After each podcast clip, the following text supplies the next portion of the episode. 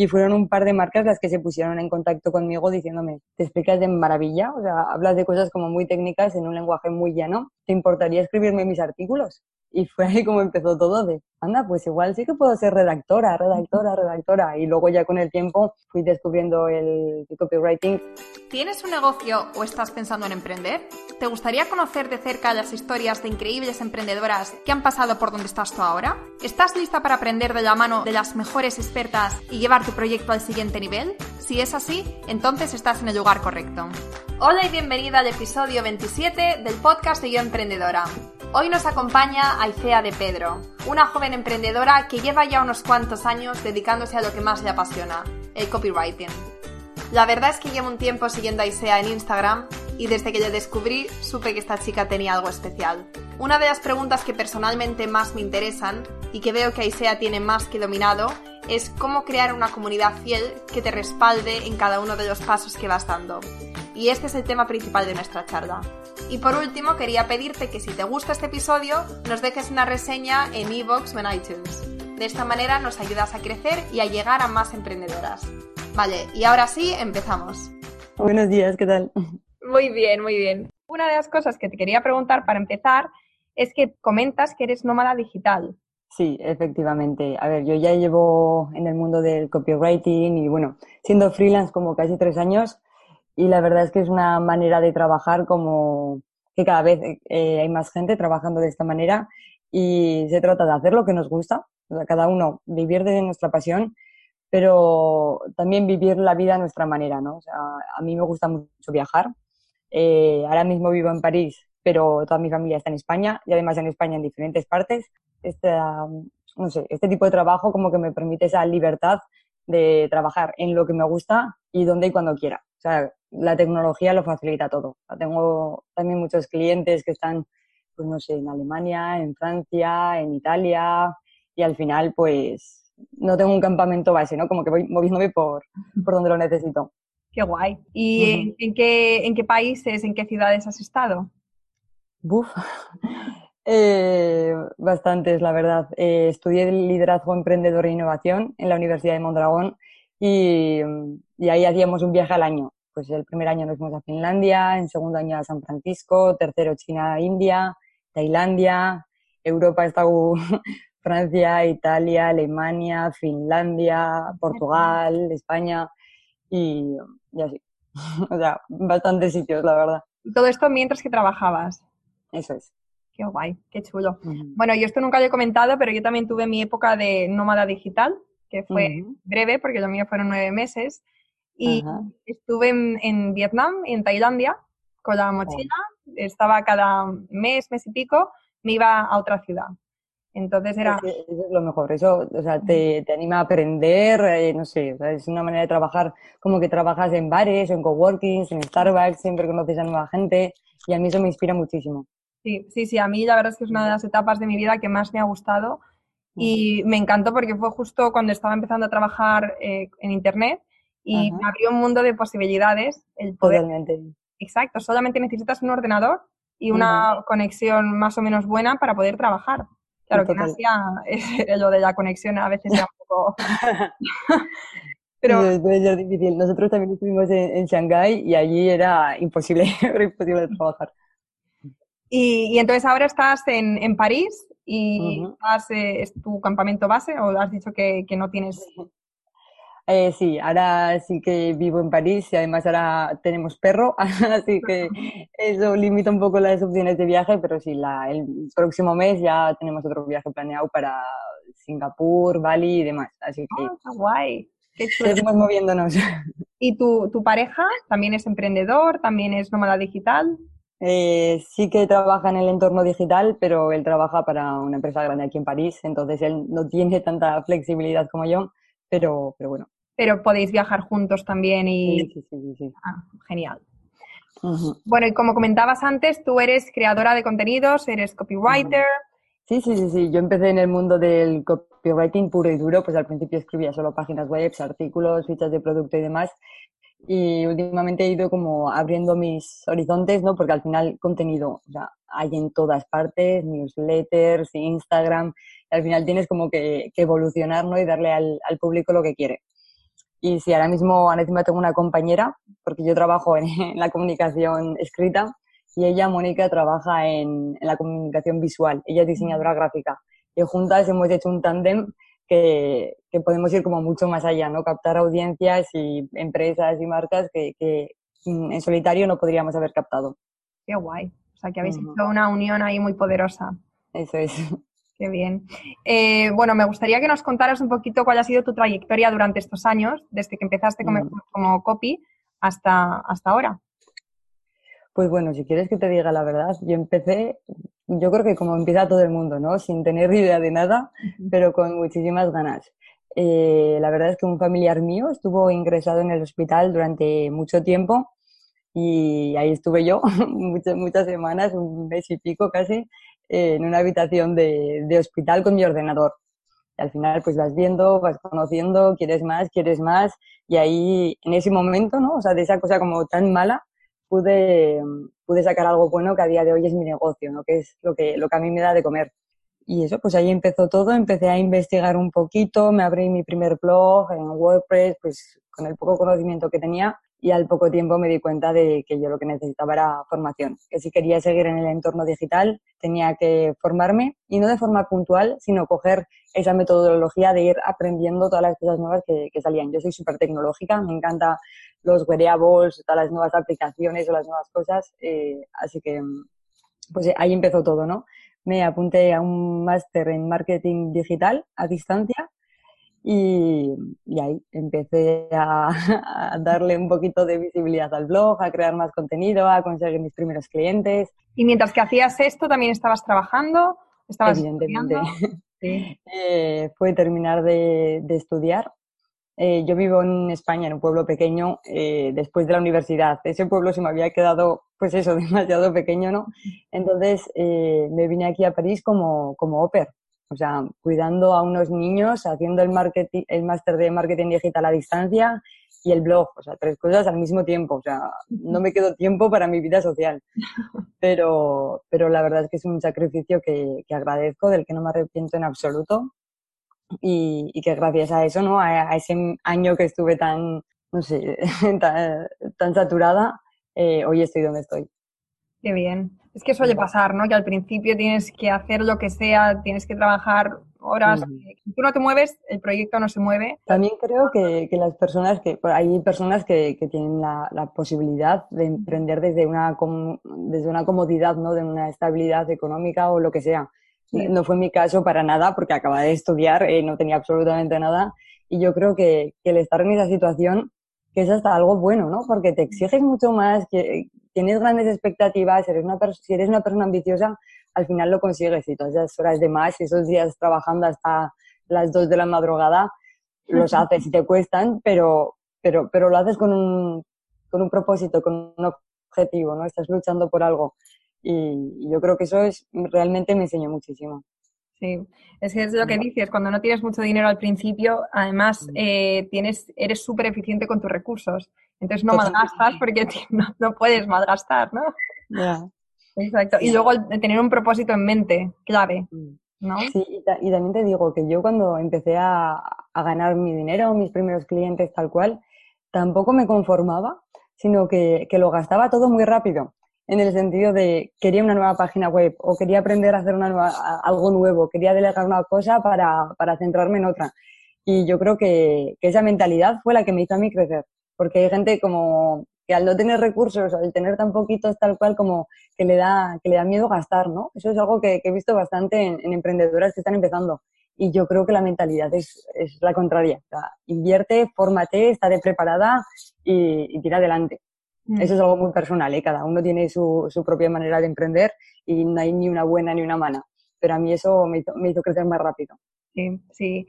Y incluso invertir en, en promocionarte, ¿no? Al principio, total, ¿no sé si lo hiciste? Uh -huh. ¿Alguna manera de darte a conocer a, eh, invirtiendo? Yo al principio no invertí mucho en publicidad, igual más en recursos de plataformas, de diseñadores o demás, pero porque para promocionarme eh, yo lo que he hecho mucho son colaboraciones, trabajos con otros freelance, crear contenido pues de valor involucrando a, a, nuevas personas, ¿no? Y así fue como empecé a crearme mi, mi propia comunidad, realmente haciendo conexiones entre personas, marcas, freelance y, eso. ¿Y cuál dirías que, que, ha sido el mejor método para eso, para atraer nuevos clientes y para, para que la gente te conozca? Oh, pues para mí, sin lugar a dudas, ha sido el, el, compartir todo, todo lo que sabía o todo lo que a mí me estaba funcionando, ¿no? O sea, eh, poner todos los, mis recursos, todo lo que yo iba aprendiendo a la disposición de todas esas personas que, a las que les podría venir bien o que también estaban en el mismo punto. Ese ayudar a los demás realmente hace que la gente confíe en ti, que quiera más, que te proponga hacer nuevas cosas y todo ese contenido de valor, esa información de valor, a mí es lo que, lo que me ha hecho crecer, yo creo. Y también que he sido una persona muy curiosa, que me he pasado muchas horas en Internet leyendo, viendo tutoriales tal cual. Y, mm, yo creo que a raíz de ahí ha sido cuando se ha creado mi comunidad, que a mí me gusta decir que es como mi tribu, la tribu a la que pertenezco. Y, y, a ver, me gusta porque es una comunidad que, que tiene la base o que tiene el pilar de la confianza, ¿no? De, de la confianza y el compartir. Entonces, pues eso ayuda muchísimo. O sea que tus pilares son confianza y compartir y así es como has conseguido llegar hasta donde estás hoy. Eso es.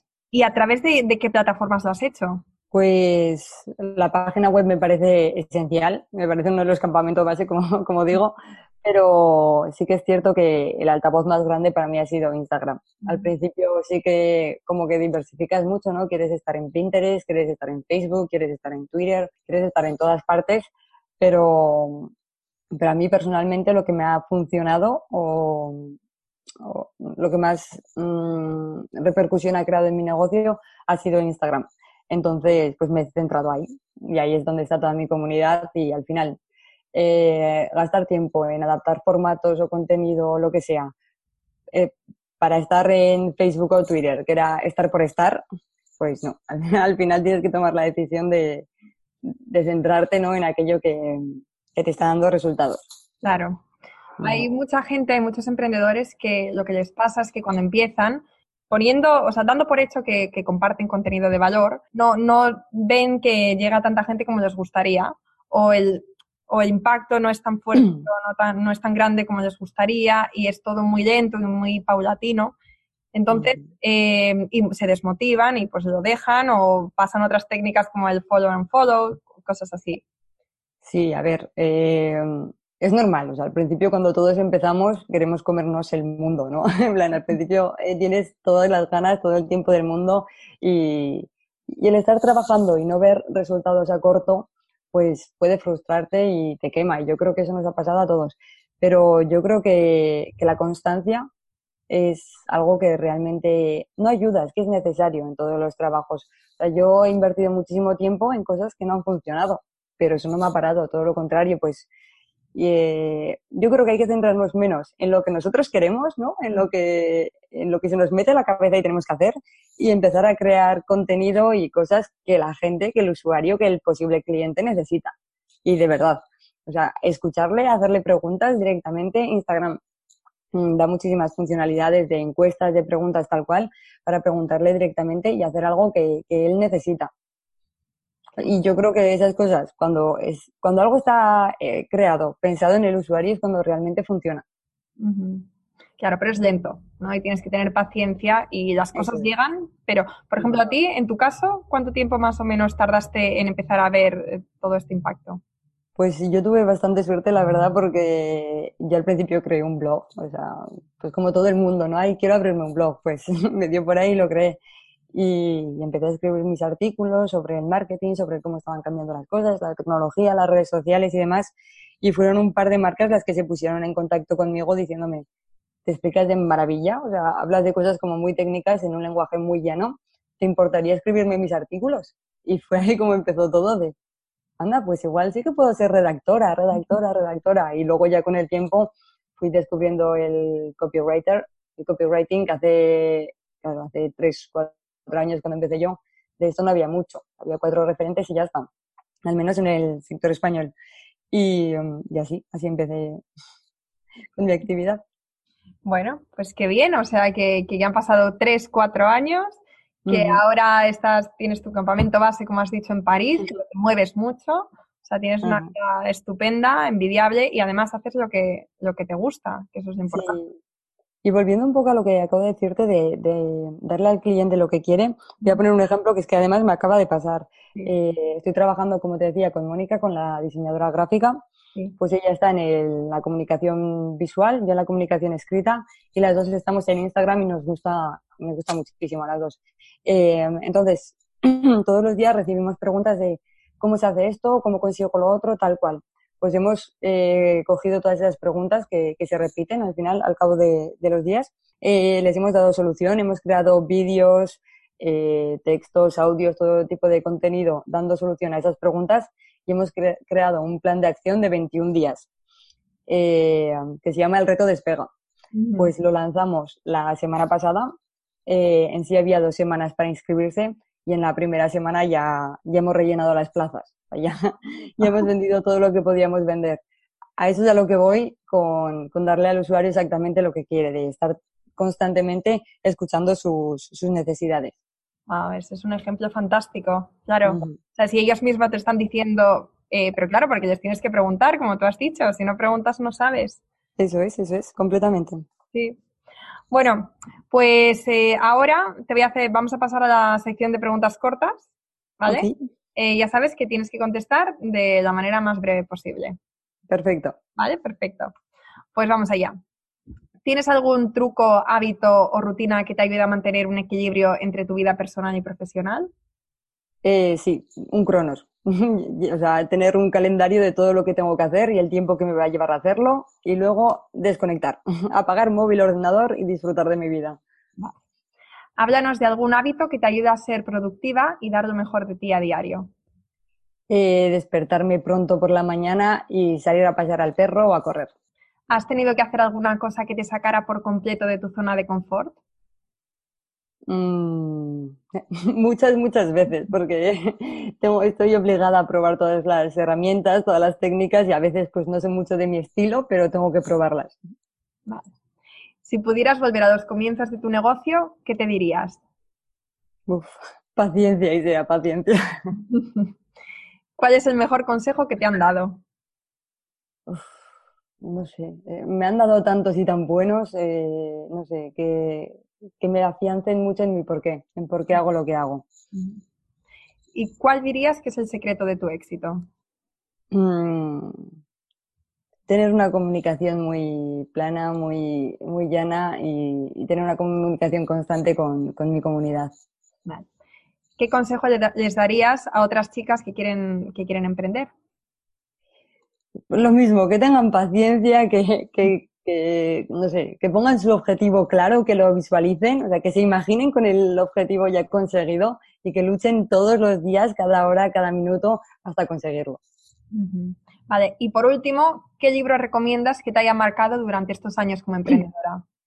Pues yo libros he leído muchísimos, la verdad, a mí me encanta leer, los devoro, pero uno que, me ha marcado bastante es el espíritu creativo, porque, porque te ayuda a entender la, la, creatividad, ¿no? Que creemos que la creatividad son colores brillantes y unicornios en todas partes y para nada.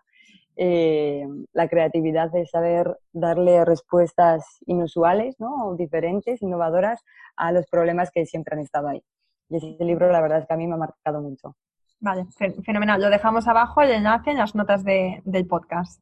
Y para terminar, ¿de ¿dónde te podemos encontrar? Eh, en Instagram, eh, de Pedro, y en mi página web, aiseadepedro.com.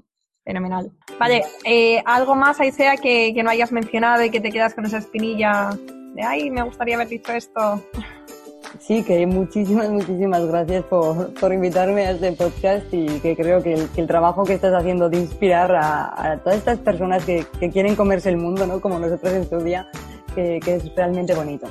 Bueno, Aisea, pues muchísimas gracias y sobre todo eh, este proyecto es posible gracias a gente como tú que quiere compartir sus experiencias para ayudar a las otras emprendedoras que están empezando y que están todavía al principio de su camino. Así que gracias a ti. Bueno, ha sido un placer, de verdad. Y hasta aquí el episodio de hoy. Espero que te haya gustado y si es así, te agradecería de corazón que nos dejes una reseña y que lo compartas con otras emprendedoras que creas que le puede interesar. Si tienes un negocio y quieres seguir aprendiendo e inspirándote con increíbles referentes, entra ahora en yoemprendedora.es y suscríbete de forma completamente gratuita. Hasta la próxima.